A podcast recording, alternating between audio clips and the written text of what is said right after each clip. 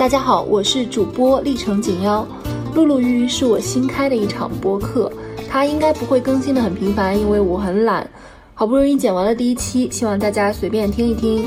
这次请到的是左滑右滑进行陌生人社交的某探 APP 业务负责人，我跟他聊了聊感情、单身、海王、PUA、杀猪盘推荐算法、开场白、无效约会、有效约会、crush、失恋、走出阴影和喜结良缘。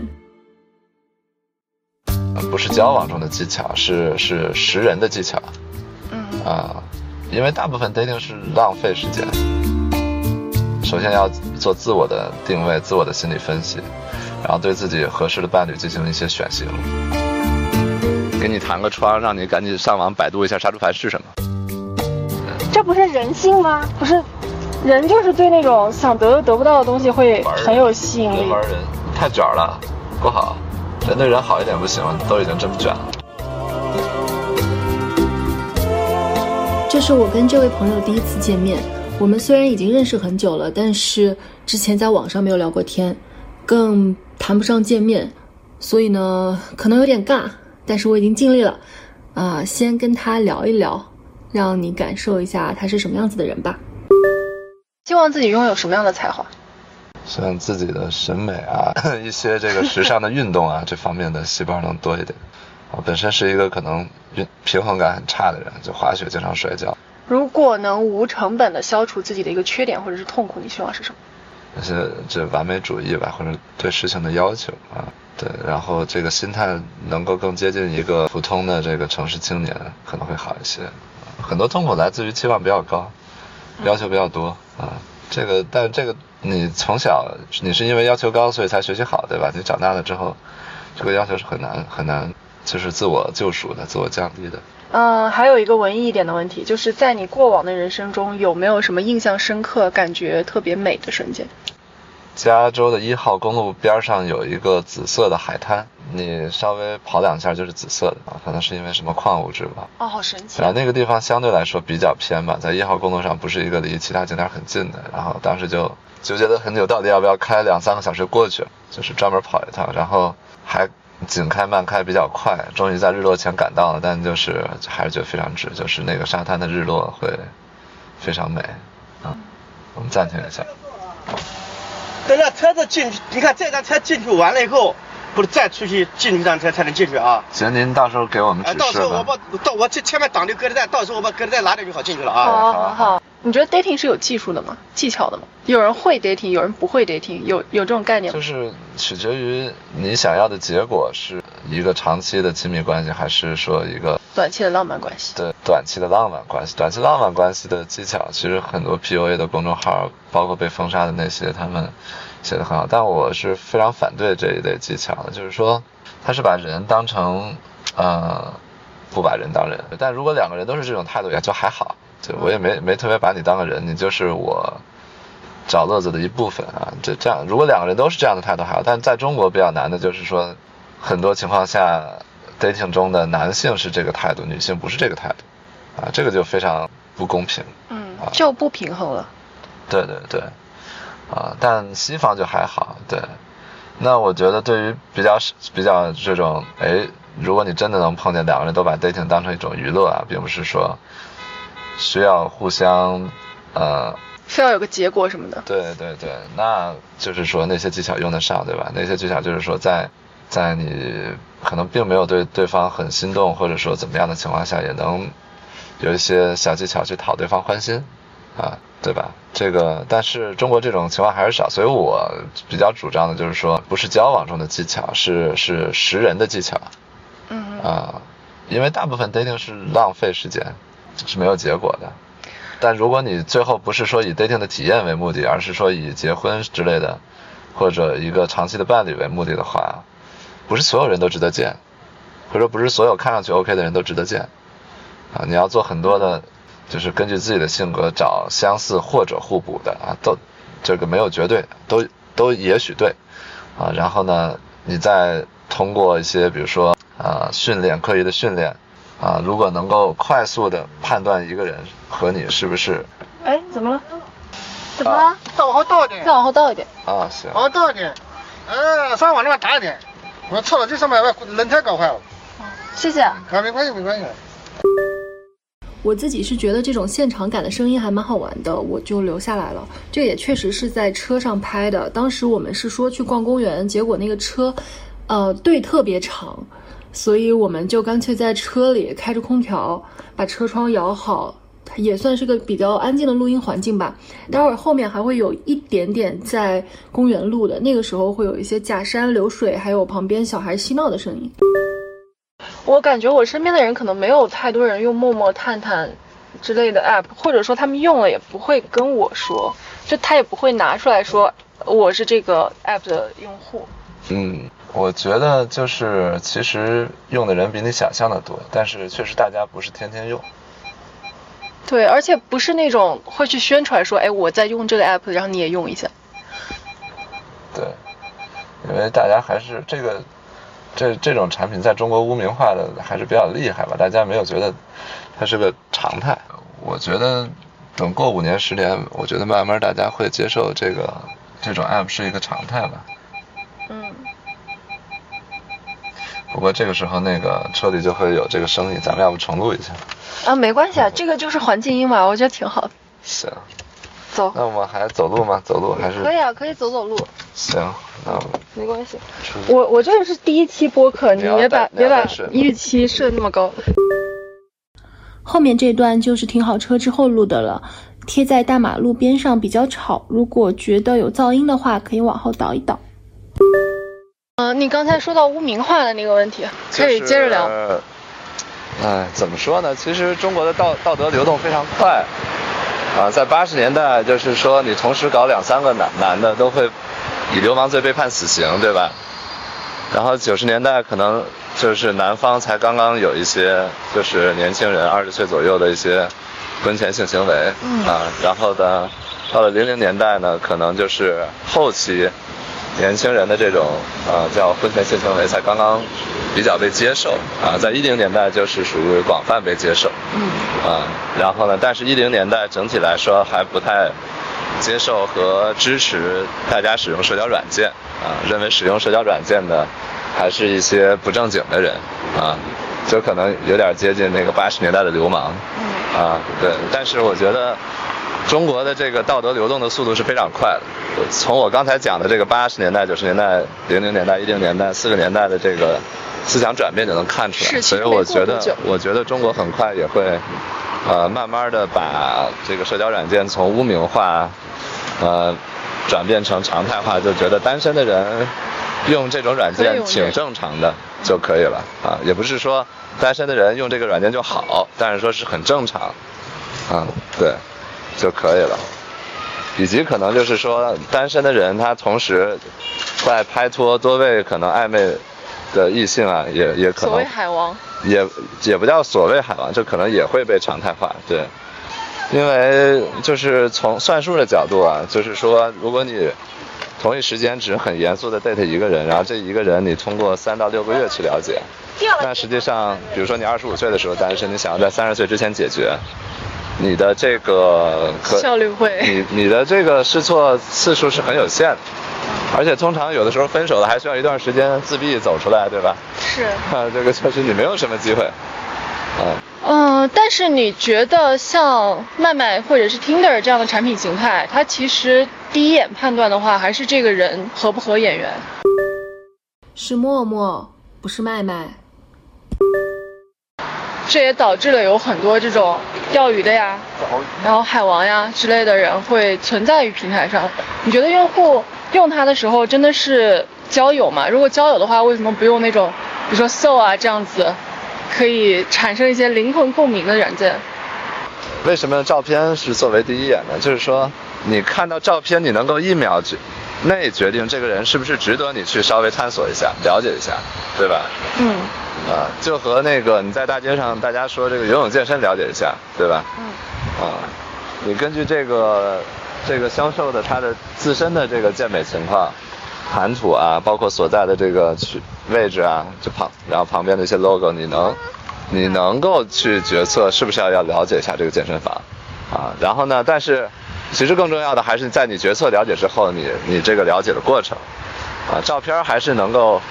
最快速的来来帮你决策是否了解啊。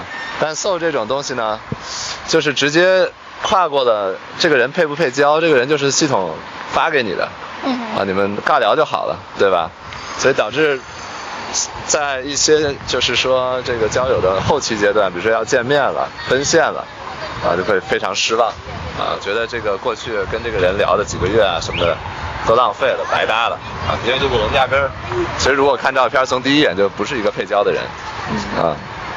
对，所以其实照片它可能因为人他处理图像的能力是很强的，啊，就是还是一个首先决定是否配交的一个一个快速的信息输入吧，嗯，啊，对，但是也会有些片面，因为有的人就会拍照，有的人不会拍照，但放在现实生活中不会拍照那人可能整体看起来还不错。更更体面，对对对，嗯。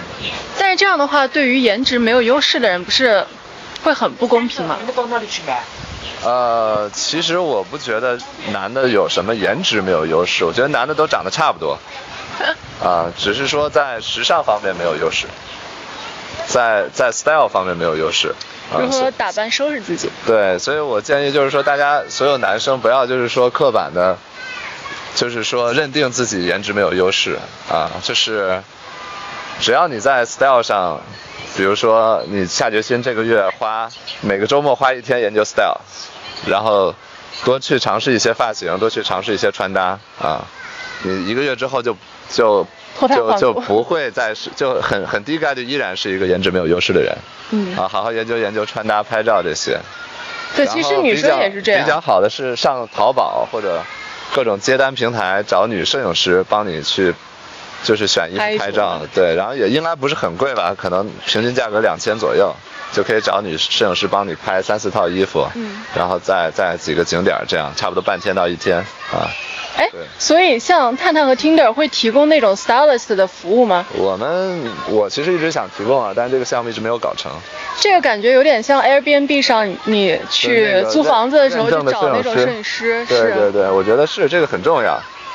啊，那 Airbnb 如果照片拍的不好，这房子根本租不出去。对啊，不是房子不好，是照片不好。是。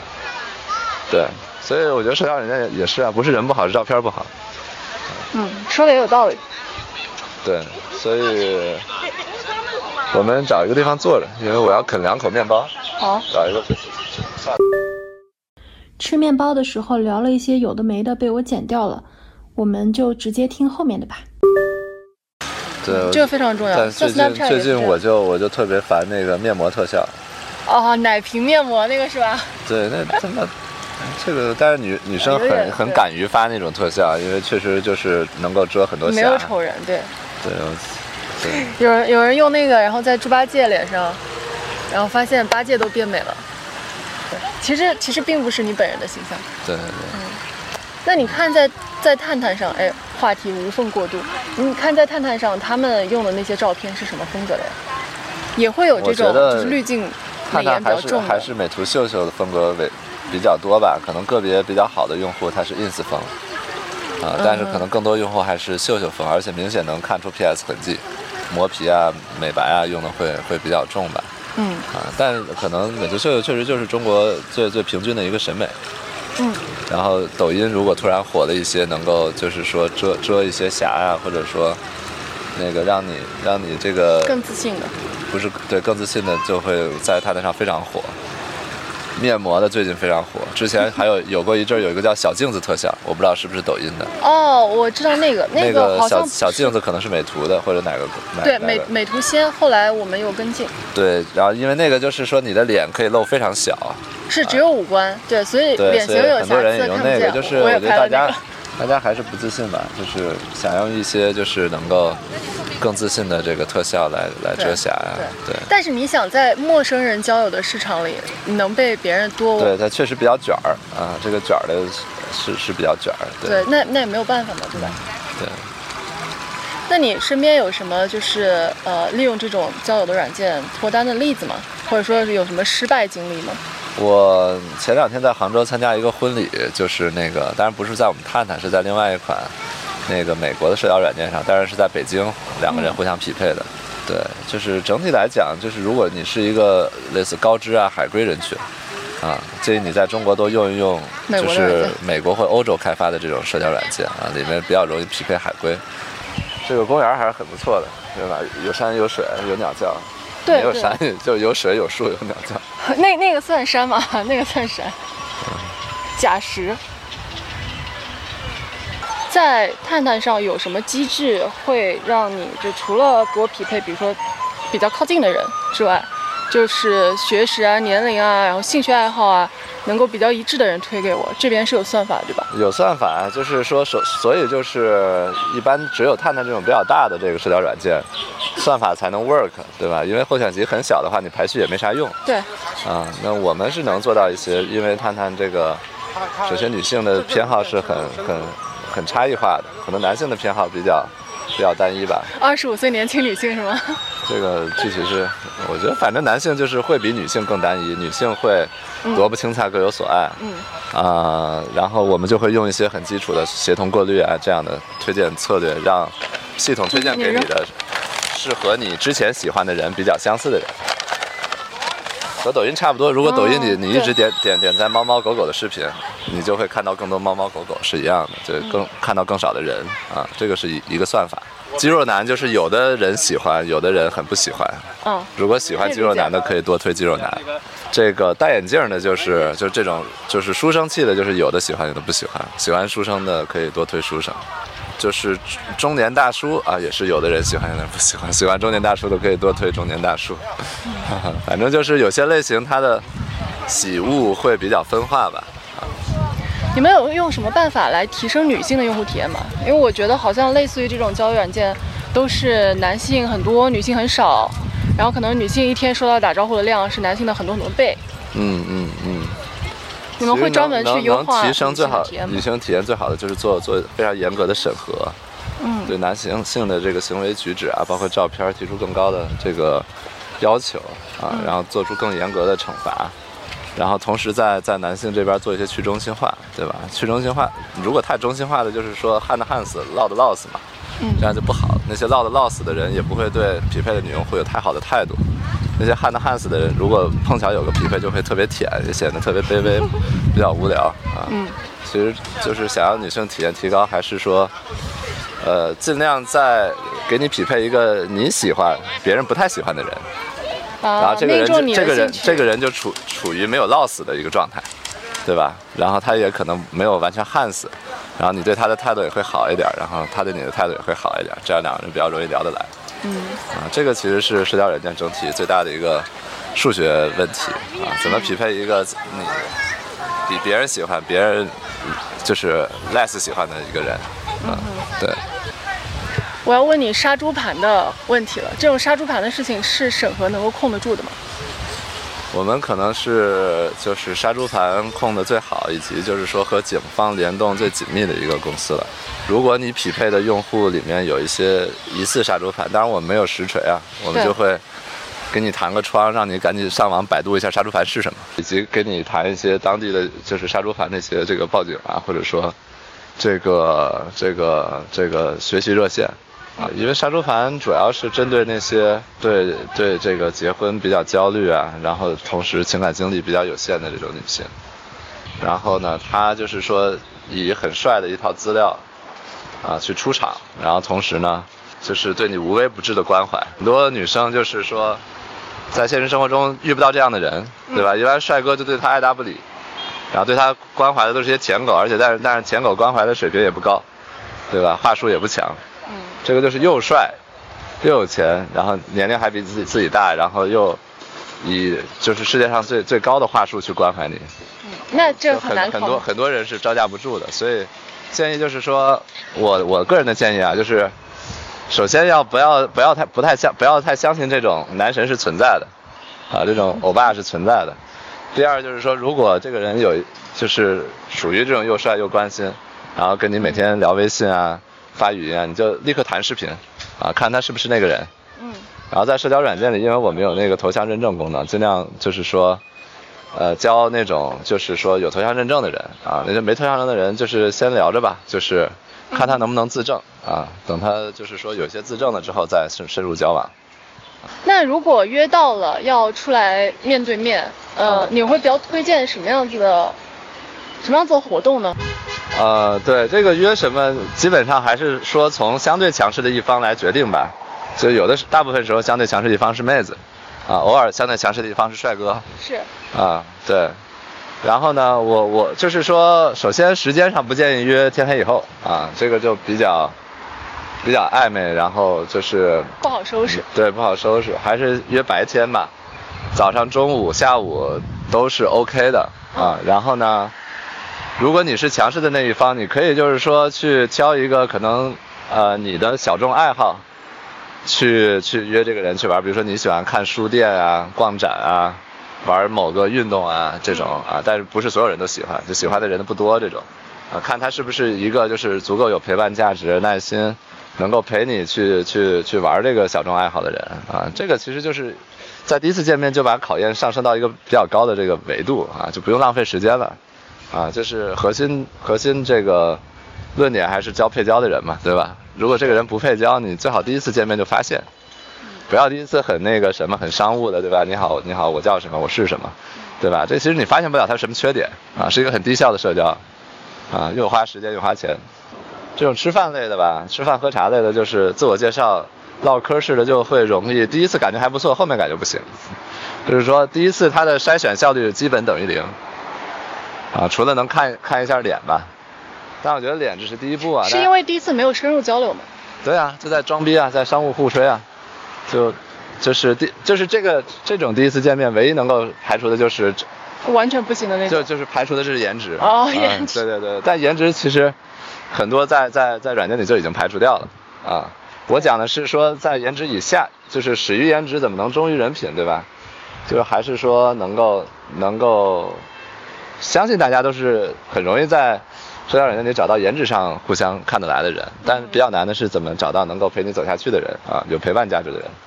最近网上还很流行那种调戏，就是他对你有好感的时候也不会，也不会表白什么的。这种就很 PUA 了。啊？你什么时间进来的？呃。十点就来了一个小时。十点多点，六块钱。啊，六块是吧？扫扫这个，嗯。说好了零元的。我在豆瓣上最近看的一个组叫做，嗯。我遇到了一个 crush 组，里面有一些甜甜的小故事，我觉得还挺好。对，的很有可能是被 PUA 了这个。但这个 crush 一般，呃，一般女生发生在女生身上会比较常见，就是你突然对一个人很心动。你的 crush 男的是吗？对。有有单相思啊，也有就是说这男的没有那么喜欢你，他只是职业性的对你好。哎，女的就是一旦上头就容易被 PUA。这个也是不是特别政治正确的一个话？为什么只有女的容易这样？但是这事实上，女生上头比较多，对，或者男生上头他不怎么表示出来。男生上头就容易舔狗，但舔狗的伤害比 PUA 小啊，对吧？啊，是。所以就是女性尽量不要被 PUA，女性建议女性通读各种 PUA 教程，不要被 PUA。建议男性就不要去了解 PUA，没有什么意义。我觉得 PUA 是是传歪了吗？就是 PUA，PUA 到最后一无所有，就真的你已经无法拥有正常的感情了。对你已经非常机械化了，就是经营感情已经变成一个职业啊，或者很商务的事情，你就无法拥有正常的感情。最早他只是说你怎么样 pick up 一个人，怎么样搭讪，怎么样把自己的包自己包装的好一点。他其实没有涉及到，比如说感情上的。在东方就会加入很多这个叫。精神 S 拉拉扯，这样，对，叫叫这这种，他们有一个 P U 专业的词我忘了叫什么，叫推拉的事情，推拉若即若离啊什么的。哦，这不是人性吗？不是，人就是对那种想得又得不到的东西会很有吸引力。人玩人太卷了，不好，人对人好一点不行，都已经这么卷了。我没有研究过舔狗的心理，不太不太了解为什么会有舔狗存在。我觉得你找对象可能都找倒追吧，因为就是你你不会就是说在舔狗里选。根据我对你有限的了解，就是你喜欢谁你就你就就跟他讲。差不多。这这种其实是找对象最好的一个态度，但很多女的做不到端着，这个，但是这有点不政治正确啊，说话有点言辞有点激烈。我我觉得是应该直率的呀，就是你有什么女性勇敢和喜欢的男的表白吧，对。但这就不是调戏了呀，就不是那种说啊，感情是水到渠成的，不是你表白出来的。这个不要相信水到渠成这这这四个字儿，感情都是努力出来的，努力经营出来的。就是有的人说水到渠成，那是什么学霸说自己不学习，耍流氓。这个播客剪啊剪啊，反复的听啊听啊，我已经有点不耐烦了，不然咱们听会儿歌吧。No, I said no love, but I want to. One time, maybe twice in one night. It's alright, we're both alone, so go together. Kiss my wounds, but not forever. Fuck around, feel my heartbeat falling down in the backseat. Fill me up, cause I'm running on empty. And it's fine if we're only pretending.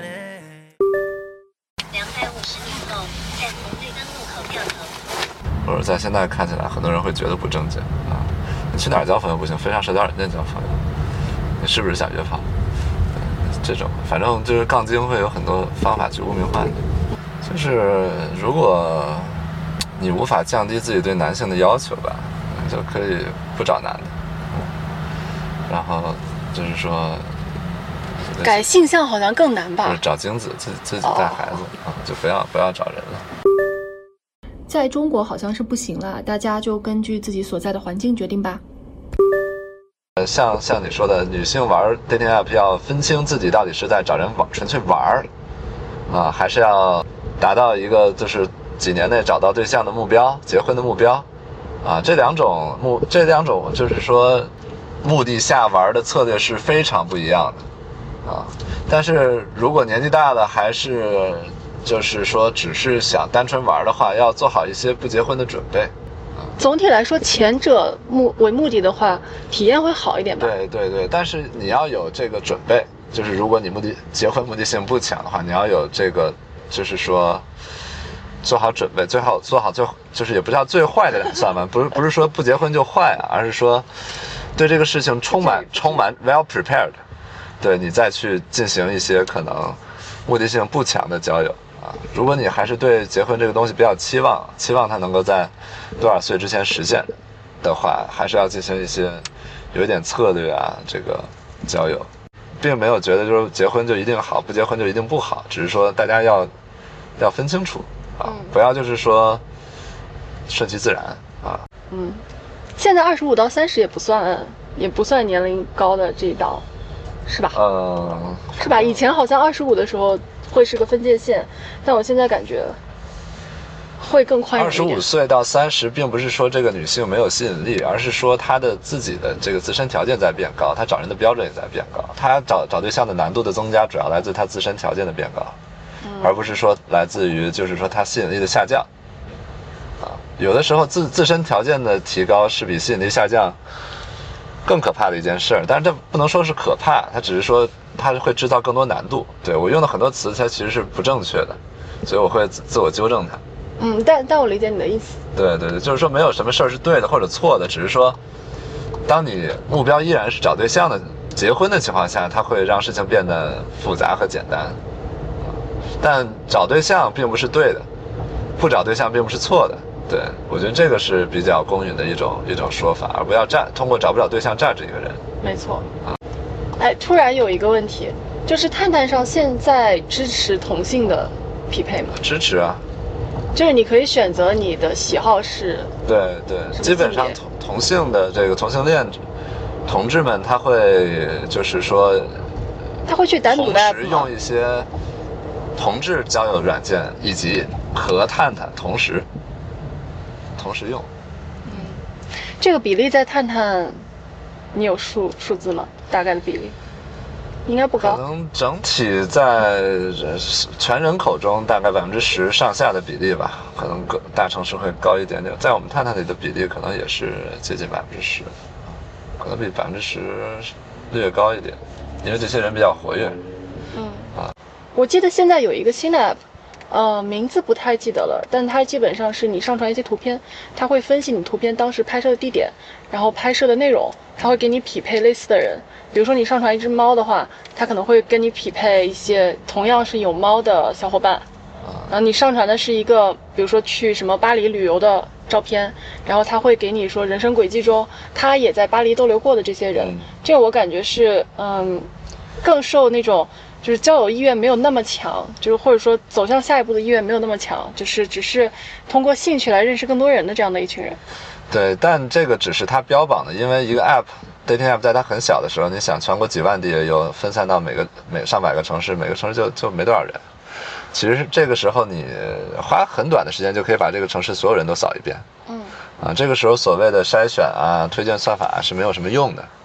我觉得小众 dating app 最重要的就是找到自己的定位，去做一个圈子，做一个小圈子，嗯。让这个小圈子可能所有人喜欢所有人，啊，就是比如说积木算是可能国内二线里比较好的一个 dating app，啊，他们做的一开始做的就是亚文化圈子，啊，就我觉得小的 app 不要讲什么算法吧，你通过你的价值主张或者你的这个早期用户啊、人群定位啊，找到自己的一个小的圈层，然后确保这个圈圈层互相之间看得上，然后这个圈层可能对其他的圈层有一些这个呃，就是说看不上的程度，啊、就是一个好的小的 dating app。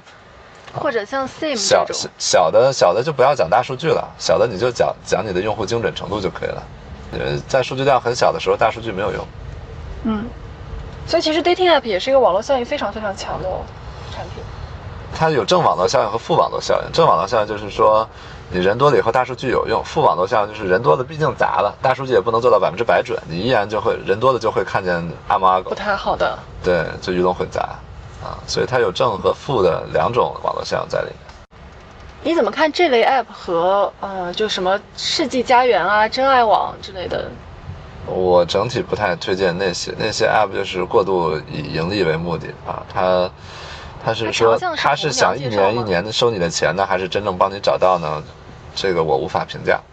那但是你们的比如说用户调研或者是产品调研会去接触这样的 app 对吧？我们会接触这样的 app，就是我无法评价他到底是想让你一直单着一年一年收你钱，还是说帮你找到，嗯，所以你整体上觉得它比较低效。这无法评价啊，只能这么讲。因为我用的也不多，我自己没有付费去试用啊。对，海外其实也有一些像 OKCupid 这种。对对，那个我就用的更少，啊，国内基本不能用。对我我有一点印象，他进去以后大概是什么样子的，就是也是填一大堆个人资料，然后要上传照片，对然后你看上人之后，可能要付费才能跟他聊天，就类似于这样子，或者说积分什么的跟他聊天，对，感觉整体的自由度或者说就整体 style 比较 old school。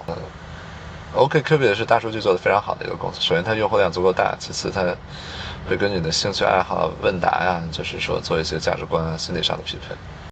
我觉得其实年轻的时候社交还是比较容易的事情，就是你的同学圈子，包括你的一些兴趣的圈子、网友的圈子，还是挺多人的。之后的话，到了工作期间，呃，我个人是感觉跟同事会没有这种深入交流的场景，因为你们聊着聊着，可能就从兴趣聊回了工作，就比较难和同事产生火花。年轻的时候哦，crush 也许有对年轻的时候，后面这段就是为什么这期播客要叫求偶是数学问题了，可以看出来它确实是个数学问题。反正我我从国家鼓励生育和这个个人的这个对 dating 的理解啊，我还是建议所有听众这个就是说能早找对象就早找对象啊。这个这个早的好处有有这几个啊，就是说，但早不行啊，早的时候如果心智不成熟，后来会后悔的呀。我不就又我觉得离过婚可能比一直找不一。一直找不到，但没有说怎么哪个绝对好，哪个绝对差。从这个人生的遗憾程度来讲呢，就是说离过婚的遗憾程度还算比较低的，经对历会多一些对。然后以住孤生的遗憾程度可能会比较高啊，但这只是个人的判断，对，没有说哪个好绝对好，哪个绝对绝对差。呃，年轻时候找对象有几个好处啊，它的容易程度会大很多。第一，第一个就是说，首先你自己层次还没有很高，对吧？嗯你不会因为自己层次高过滤掉很多人。对，第二就是你身边的人他的单身率比较高，啊，他还没有他还没有被消耗掉，啊，对，然后所以就是说，呃，还有。呃，还有就是说，年轻如果再加上愿意经营自己的 style 的话，它相对来说这个个人的朝气啊，这个雄性、雌性魅力啊，还是会大一些啊。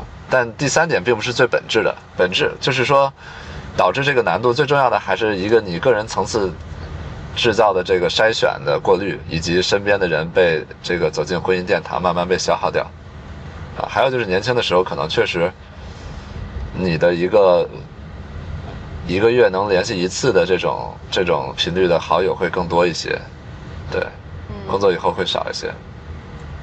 我现在能称得上好友的几个人，有可能一两年都没有联系过一次。对，就是，所以其实难度是指数级上升的。你想你，你随着年龄的增长，对吧？你的 level 在变高，你每年变高一点，都会过滤掉一些异性，然后你身边的异，就是能能够配得上你 level 的，还在不停的被消耗。嗯啊，以及就是说你就是说日常有些联系的人也在慢慢减少，以及就是，呃，就是这个雄性雌性魅力啊，这也说不好啊。有的人是在增长，有的人是在下降的，但这个不是最本质的对，啊。所以这其实一二两点的话，本质上是一个可以建模的数学问题。是的，是的，就是你要相信年纪越大，这个难度是指数级增长，是它是一个好几个数相乘，基本上是一个 x 的三次方。如果能够认我这个观点的话，其实你自己找对象啊，早找对象的鸡血啊，动力都会足一点，啊，也也，我觉得大概率你也劝说会有一个线上所有的听众也，会有一个很好的结果，对。但是为此牺牲的就是说，你可能三十岁以前，就是二二十五六岁就进入婚姻殿堂，可能有的人二十五到三十是纯纯粹一个玩的状态，他们会非常爽啊，但是也没有哪个就是说你你能够说哪个更值，哪个更不值吧？对，我觉得都是挺挺好的，对，都是一种生活。你刚才说的第一点，那你是那种信奉什么 A 女配 A 男，那个就是网上流传那种 A B C D level 互相怎么选择匹配的那个有观点的吗？是持那个观点的人吗？呃，我不用这一套吧，我但是我讲女性总是有慕强心理啊，就女性很难向下兼容，所以女性自己越强，她这个就是被过滤掉过滤掉的人就越多啊。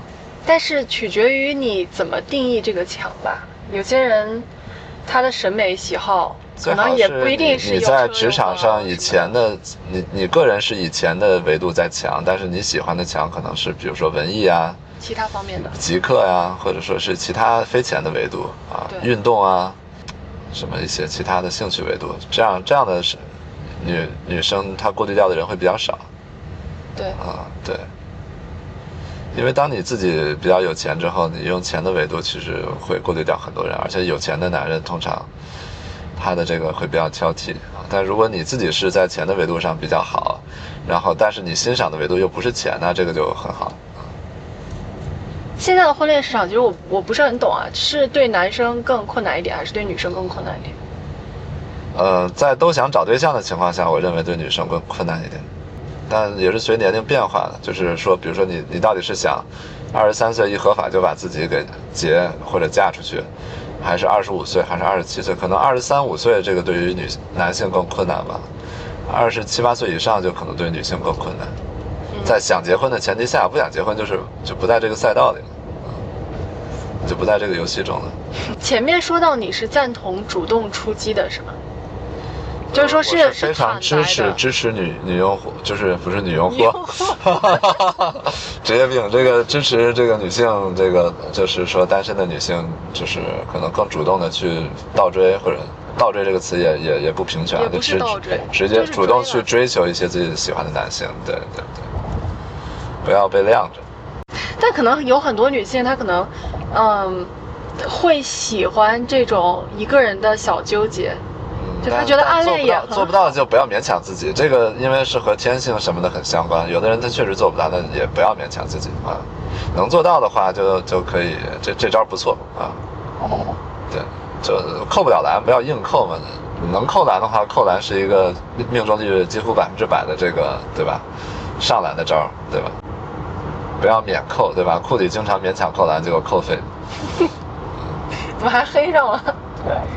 那你觉得你身边的人有那种就是情感处理的非常好的，或者是不是特别好的 bad case？你觉得谁的这种态度或者是感情观，在你来说是比较好的？我觉得我见过比较好的，我你你你让我讲男性还是女性？都行啊。我其实不是很了解我朋友的感情观，因为我从来没有聊过这个。呃，但是我觉得你在这个行业的话，你应该是了解一些的。我觉得处理的比较好的就是有有的女性啊，她在职场上还是说混的比较好，绩效啊、职级啊，在同龄人里都比较高。但哎，这个为什么跟职场有关系啊？因为我能看见的就是职场人，互联网职场人会比较多嘛。嗯。然后呢，我觉得比较好的这个就是说，他能够放弃去找一个大佬，因为他已经属于一个中层了。啊，他可以往往上去找大佬，他也可以向下去带一个类似高潜潜力股这样的弟弟。嗯。啊，但有些人他在在结婚的时候，他就放弃了去找大佬，而是说去带一个他觉得就是去找一个首首先可能颜值不错啊，然后其次就是工作上悟性比较高啊，他也不是完全带，不一定是在纯纯粹一个工种，那只是说，呃，他去他去投资或者说买入一个一个有潜力的弟弟，对于一些就是职场上的中层女性。是一个不错的策略。我觉得这些人就是是是一个，呃，策略很好的人。对，通常这种家庭也会比较幸福啊，是是。因为这个弟弟通常最后过了几年，他收入什么的职位啊什么成长的也会不错，很快就会变成一个双高收入家庭，啊，这是我看见过女性里比较好的。当然，我们的目的并不是要成为双高收入的家庭，就是，对，这只是然后差我就不好讲了，因为我刚才已经就是说拒绝说找不到对象就是差，对。但我只是说本来有机会进入婚姻，但是谈崩的吧，啊，嗯，就是本来也这个人是想结婚，但是他最后谈崩了啊。对，就是他和一个可能 level 什么各方面都比较相近的男的谈了几年，但是可能慢慢因为感情淡了，这男的态度有点变差。但其实这个是很正常的，变差之后他就生气了，就分手了啊。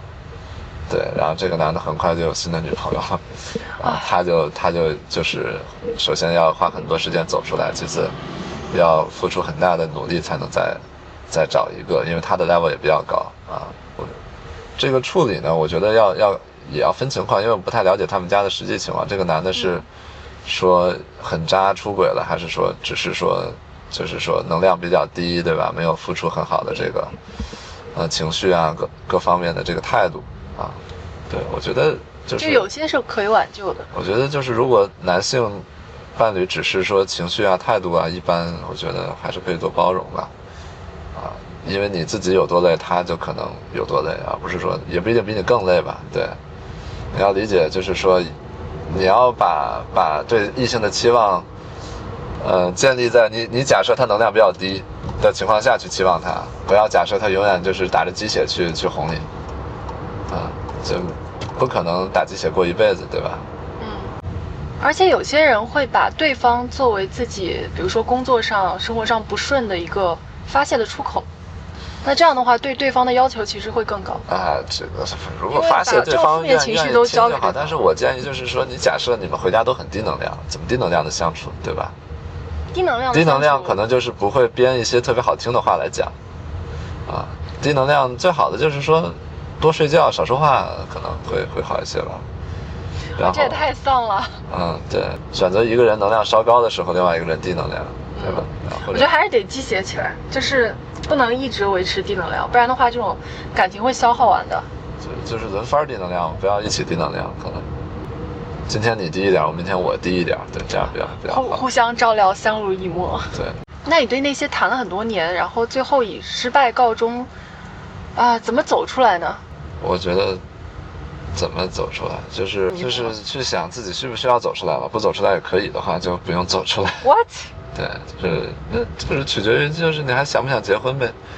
想结婚就一定要走出来，对，就和高考是一样的。啊不想结婚就无所谓吧，就走不走得出来都行吧。你也可以不停的找这种 short term relationship，我觉得走出来最好的方式可能是找个新的，但不要为了走出来找个新的，这样对他不公平。